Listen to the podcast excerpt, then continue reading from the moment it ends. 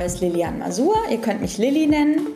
Ich war früher Radiojournalistin beim Rundfunk Berlin-Brandenburg, beim Jugendsender Fritz. Lilly Masur auf dem Seminar Social Campaigning des DBSV Jugendclubs im September 2019. Das Seminar sollte die Teilnehmenden dazu befähigen, auf gesellschaftliche Themen, die sie bewegen oder auch ärgern, nicht mit Wutposts zu reagieren, sondern sich zu organisieren, mit gezielten Kampagnen die Öffentlichkeit aufmerksam zu machen, etwas zu bewegen. Dafür brauchten wir natürlich Referentinnen, die sich mit sozialem Engagement und Kampagnenarbeit auskennen. Und wie man hört, ist das bei Lili Masur der Fall. Ich bin äh, seit 2012 beim Verein Sozialhelden der äh, besteht aus vielen verschiedenen Menschen, die einen Medienhintergrund haben. Also ähm, genau Grafiker und ähm, ehemalige Journalistinnen. Ähm, und äh, wir alle haben uns zum Ziel gesetzt, dass wir soziale Probleme versuchen aufzuspüren und praktische Lösungen anbieten wollen. Und uns gibt es jetzt seit 15 Jahren ähm, und wir machen ähm, immer wieder Kampagnen auch zum Thema Inklusion und Barrierefreiheit. Eins unserer bekanntesten Projekte ist die Real Map. Kennt die jemand von euch? Real Map. Ja, das ist die Online-Karte für rollstuhlgerechte Orte.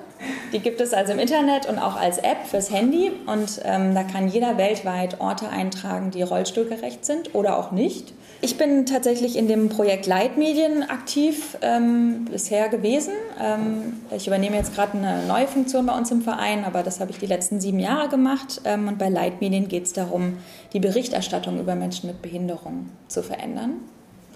Also wir geben Workshops für Redaktionen, ähm, wo es darum geht, die Sprache und die Bildsprache zu verändern. Ähm, genau, und äh, letzter Punkt ist, ähm, ich habe im Campaign Boost Camp gearbeitet. Das ist ein Zusammenschluss von verschiedenen ähm, NGOs, also zum Beispiel ähm, Campact, Change.org, ähm, Welthungerhilfe, Oxfam, Sozialhelden. Und wir haben immer einmal im Jahr eine Kampagnentrainingswoche organisiert für angehende Campaigner. Und da hat man dann eben das ganze Handwerkszeug gelernt. Unser zweiter Referent, Heiko Kunert, ist Geschäftsführer des Blinden- und Sehbehindertenvereins Hamburg, Social-Media-Aktivist und Blogger. Er setzt sich beruflich und privat mit dem Thema Behinderung auseinander. Ähm, das Thema beschäftigt mich also schon lange und wie viele von euch wahrscheinlich auch eigentlich schon mein Leben lang oder zumindest seit Eintritt der Erblindung oder der Sehbehinderung, weil man ja doch immer irgendwie als Botschafter der eigenen Sache unterwegs ist und zumindest von den anderen Menschen auch so wahrgenommen wird. Ja, also kennt sie einen Blinden, kennt sie alle, denken die Leute ja immer. Und äh, ähm, das heißt, man äh, wird ja doch sehr viel gefragt oder es werden, gibt viele Vorurteile darüber, wie wir so sind.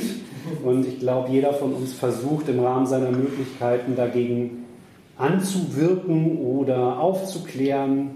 Ähm, ja, je nachdem, wie man halt individuell damit umgeht, aber zumindest ist man immer irgendwie damit konfrontiert, in der einen oder anderen Weise ähm, sich zu seiner eigenen Behinderung zu verhalten. Und ich habe das eben äh, beruflich äh, getan und tue das bis heute beruflich und eben aber auch im digitalen Kontext in den sozialen Medien. Daneben äh, benutze ich aber die sozialen Medien vor allem, weil es Spaß macht und ähm, weil es den Austausch mit anderen Menschen ermöglicht und äh, ähm, ich schreibe da halt auch alltäglichen Kram rein. Also äh, ich, ich, kann das nicht so sauber trennen mit, dass ich sage, ich habe da jetzt meine berufliche, eindeutig meine berufliche Identität und darf da nie irgendwie was Albernes reinschreiben und äh, andersherum ähm, kann ich auch schwer als politisch denkender Mensch jetzt sagen, ich bin jetzt bei Facebook nur als Heiko die Privatperson und schreibt da nie irgendwas über meine Arbeit. Das lässt sich für mich zumindest nicht so klar abgrenzen, aber das, da muss jeder seinen eigenen Weg auch finden, wie er das handhabt. Ziel des Seminars war es, wenn möglich, einige Ideen der Teilnehmenden in konkrete Kampagnen münden zu lassen, die dann auch vom DBSV unterstützt würden. Zur Einführung gab es aber erstmal eine Menge handfester Tipps zur Kampagnenarbeit, so zum Beispiel zu den vier Positionen des Kommunikationsraums. Das Wort Kampagne kommt ja von dem lateinischen Wort Campus, Feld heißt das. Das ist also so eine Art Feldzug, das heißt der Ursprung ist militärisch. Und ähm, Was wir uns jetzt daraus aber ableiten können, ist, dass ein, ein Feldzug ist ja immer zeitlich begrenzt, hat ein klares Ziel und meistens geht man im Team voraus. Und das sind alles Dinge, die wichtig sind für die Kampagnenarbeit auch, dass man wirklich die Zeit eingrenzt ähm, und sich auch zusammenschließt mit anderen. Und wenn man die Kampagne alleine macht, dann sollte man auf jeden Fall auch Unterstützer haben und Unterstützerinnen, ähm, damit man das schnell vorantreiben kann, sein Ziel. Was euch jetzt besonders helfen wird, ist, den Kommunikationsraum festzulegen. Das klingt jetzt erstmal total theoretisch, ähm, heißt aber einfach, ihr lotet jetzt vier Positionen aus. Die erste Position ist in dem Kommunikationsraum, wer ist der Akteur? In dem Fall seid das ja ihr. Ja? Ihr seid die, die nach vorne gehen mit eurer Ideen. Der zweite Punkt ist, wer kann euch unterstützen? Das sind letztlich auch die Leute, die euch zuhören, ja? Also auch die Follower im Social Media. Das sind aber auch die Medien, die ihr begeistert. Und eben auch andere Bündnispartner, wie ich schon gesagt habe. Drittens, euer potenzieller Gegner. Und viertens, wo ist der Ort der Veränderung? Ja, also was genau wollt ihr eigentlich verändern? Zum Beispiel ein Gesetz. Der Gegner ähm, ist immer praktisch, wenn das eine Person ist. Ja, dann ist das ein bisschen konkreter. Ja. Das heißt nicht, dass ihr. ja, genau. Da, also es geht nicht darum, dass ihr die Person beleidigt, sondern man muss trotzdem immer beim richtigen Ton bleiben. Ähm, aber es hilft, weil Personen, gerade der Öffentlichkeit, sind ja immer besorgt um ihren guten Ruf. Und die werden dann eben auch darauf reagieren, wenn ihr Kampagnen gegen sie macht. Okay, also ihr habt jetzt äh, die ganzen Infos zusammen. Und was macht ihr? Macht ihr zuerst einen Social Media Account oder macht ihr zuerst eine Webseite? Erst die Webseite. Ja. Sascha, erst die Webseite, genau. Warum? Weil dort die Informationen und die Argumentationen stehen. Genau. Das Social Media Account ja. auf die Webseite verweisen kann. Also für mehr Infos. Genau.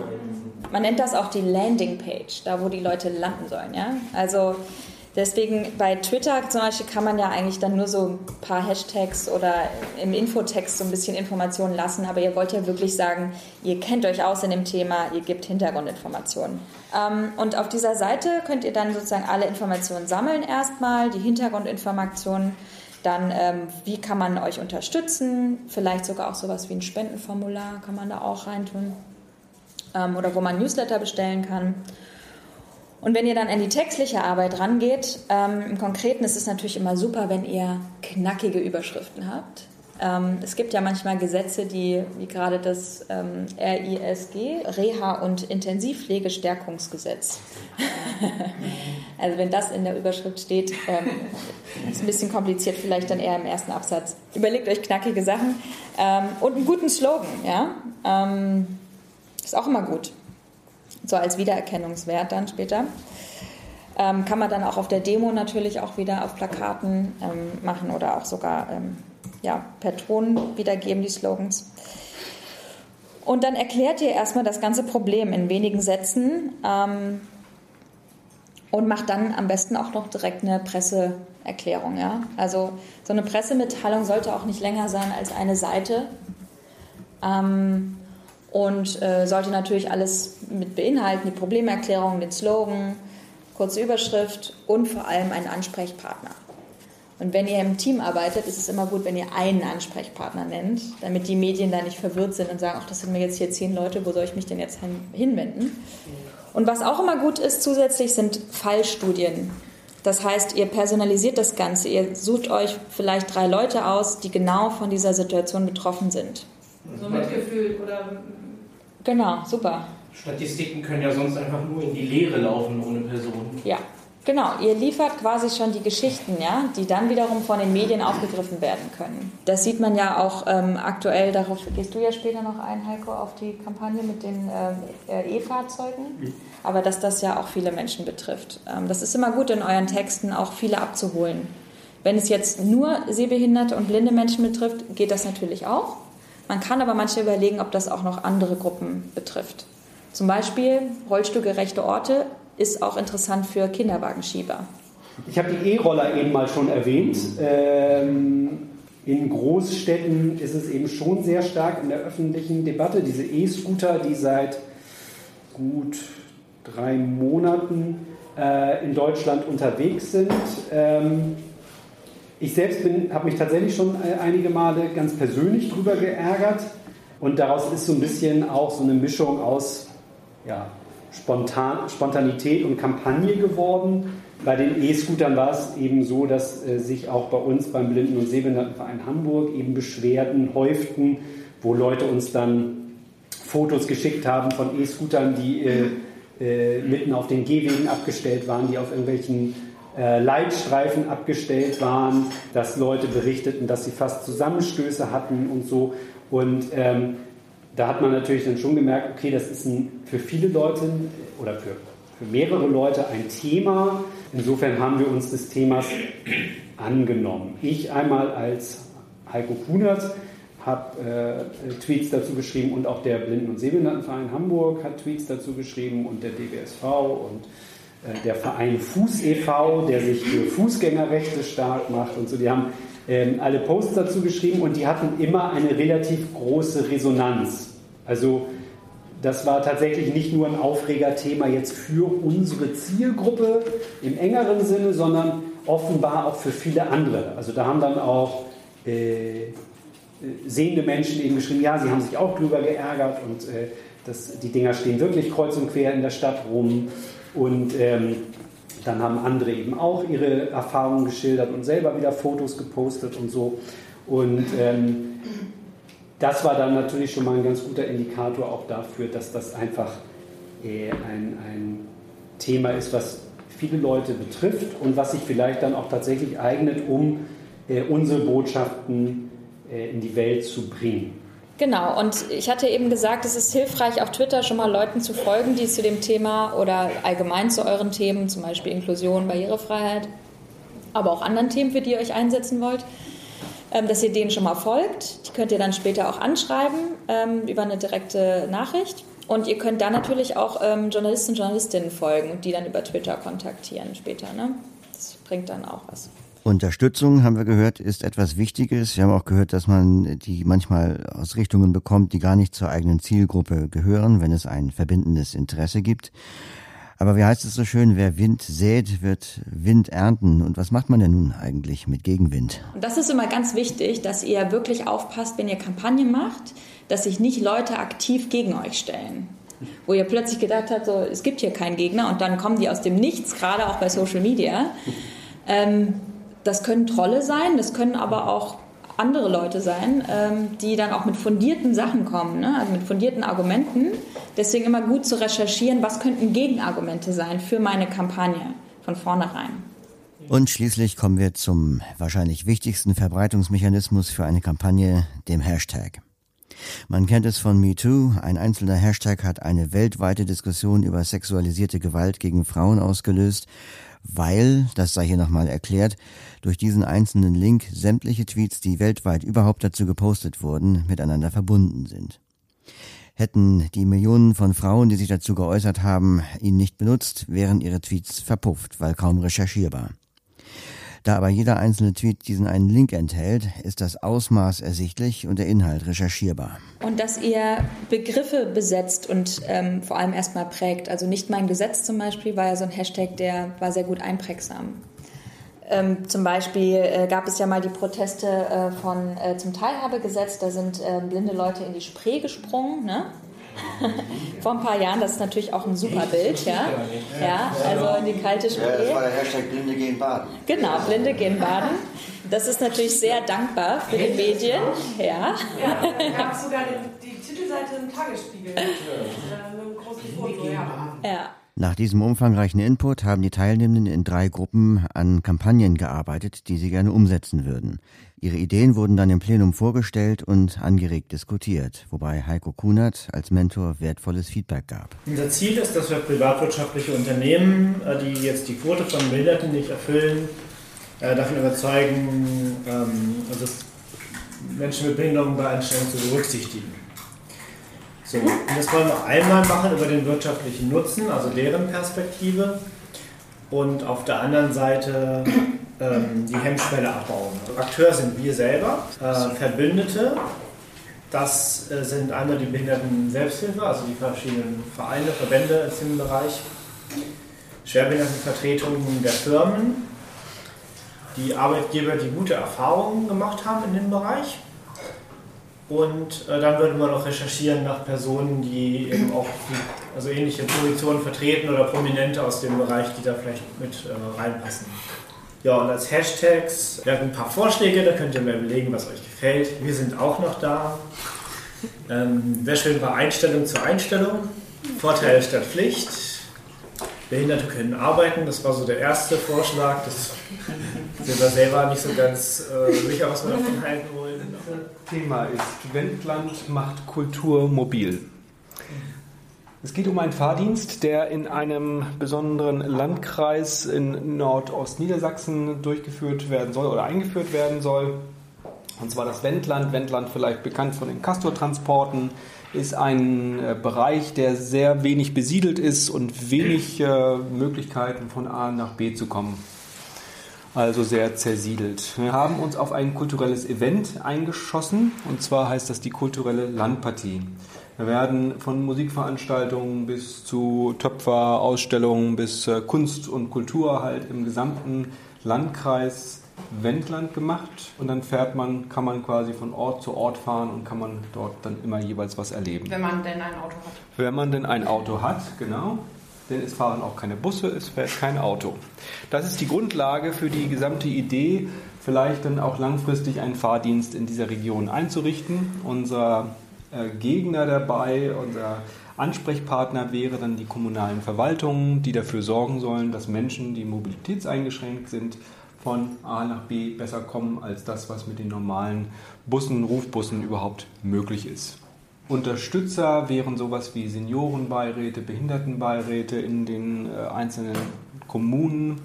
Dann hätten wir noch äh, die Organisatoren dieser kulturellen Landpartie, die dann uns auch die Möglichkeit vermitteln könnten, äh, Kontakt aufzunehmen per Mail, per Post oder ähnliches mit den einzelnen Dörfern, wo dann Veranstaltungen stattfinden, weil dort gibt es natürlich auch immer lokale, regionale dann Organisationskomitees. Also die Website wäre auf jeden Fall cool zu machen, auch zum Beispiel mit, äh, mit einer Aufklärung noch ein bisschen mehr die Situation darzustellen. Das wäre dann vor allem auch, um es vielleicht auch überregional auffälliger zu machen. Also so, ich finde es schon krass, einfach zu hören, dass es eine Kleinstadt gibt, aus der heraus man einfach überhaupt nicht zu so, solchen Veranstaltungen kommt.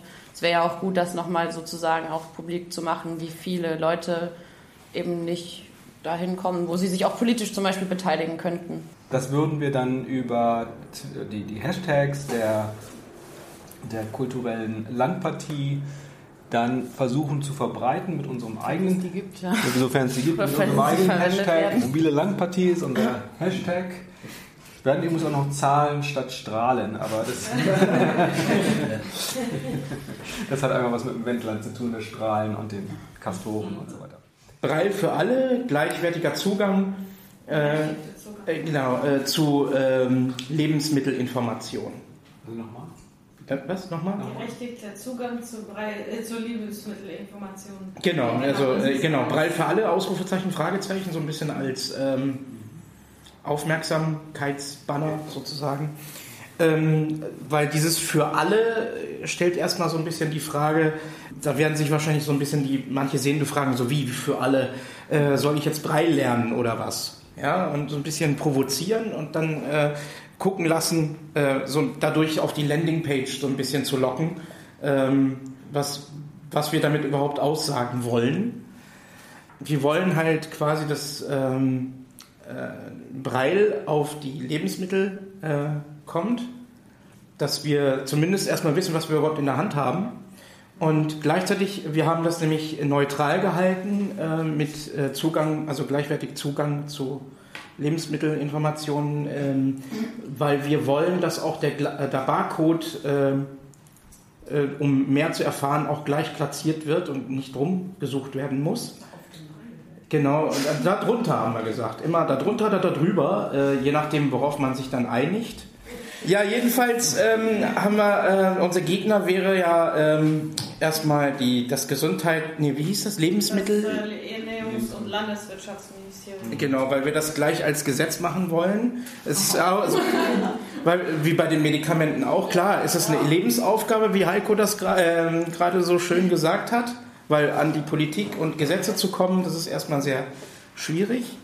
Dann ähm, haben wir uns überlegt, es gibt ja schon äh, Lebensmittelproduzenten, wenn auch nicht viele, äh, die das schon machen oder machen wollen. Zum Beispiel äh, gibt es einige Teehersteller, die das schon machen auf ihren Packungen. Ähm, dann gibt es äh, Fritz Cola, die wollen, ähm, die haben Überlegungen angestellt, äh, ihre Etikette mit Braille zu beschriften, dass man halt die als Verbündeten sucht und die Vereine äh, wie zum Beispiel DBSV. Ähm, und dann wollen wir halt mit einem Video äh, oder mehreren Videos die Bevölkerung ähm, sensibilisieren, um die Petition, die wir starten wollen, auch erfolgreich ähm, zu machen, weil alleine durch Sehen, also Blinde diese Petition zu machen, das ist eigentlich zum Scheitern verurteilt. Da haben wir uns zum Beispiel überlegt, äh, jemand geht halt äh, ins Geschäft oder so und greift sich eine Packung. Da fragt denn jemand, ja, was gibt es denn bei dir zu Hause, wenn beim, äh, spricht jemand beim Einkaufen an und dann sagen wir so, ja, das weiß ich erst zu Hause, was es zu essen gibt. Ja. Hierzu wurde auch die Idee diskutiert, Aufkleber mit Breilschrift zu verteilen, die dann von Privatpersonen auf Produkte geklebt werden und unter dem Hashtag Guerilla Brailing darüber zu posten. Okay, dieses Guerilla Brailing ist nur, ähm, also quasi nur die, der Zugang zur Website. Also, was ist jetzt auf dem Aufkleber drauf? Äh, ja, nur, ja, Nein, der Aufkleber ist einfach wirklich nur ähm, nur der Zugang, also nur das Mittel quasi. Ja, also da steht in Schwarzschrift drauf, nee, nee, nee, nur in Breitschrift. Nur in Breitschrift. Ganz geheimnisvoll. Also, okay, also die Webadresse dann als, und du meinst die Leute als sehender Mensch, wie kommt man denn dann als sehender Mensch auf die Webadresse? Also man muss die, Oder es, man muss mal visuell gestalten, mit einem Bild zum Beispiel. Tatsächlich, wenn ihr den Guerilla-Gedanken ernst meint, dann sollte es wirklich etwas sein, was irritiert und sich aber nicht sofort erschließt. Also, ähm, sondern im Idealfall findet ihr über Social Media ganz viele sehende Menschen, die mitmachen.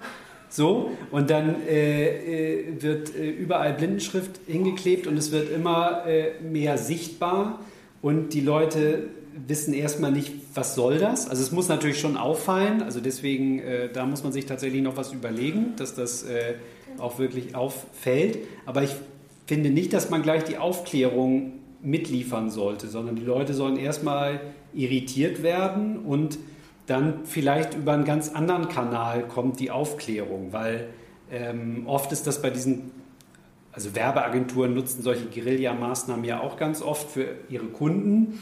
Da ist es ganz oft so, dass irgendwelche merkwürdigen Dinge passieren, die erstmal nicht aufgeklärt werden und ein paar Tage später gibt es dann irgendeine Pressemeldung dazu, da wird das dann aufgeklärt und dann berichten ja. Zeitschriften darüber oder äh, Fernsehen. Annika hat den Teilnehmenden dann nochmal versichert, dass ihre Ideen von uns aufgegriffen und wenn möglich mit ihnen zusammen mittelfristig umgesetzt werden. Ja, erstmal äh, ganz vielen Dank für eure echt tollen Beiträge und eure tollen und kreativen Ideen und auch euer Engagement und so. Das ähm, finde ich echt, wir nehmen ja äh, ganz viel jetzt mit und ähm, das ist äh, auch das Stichwort.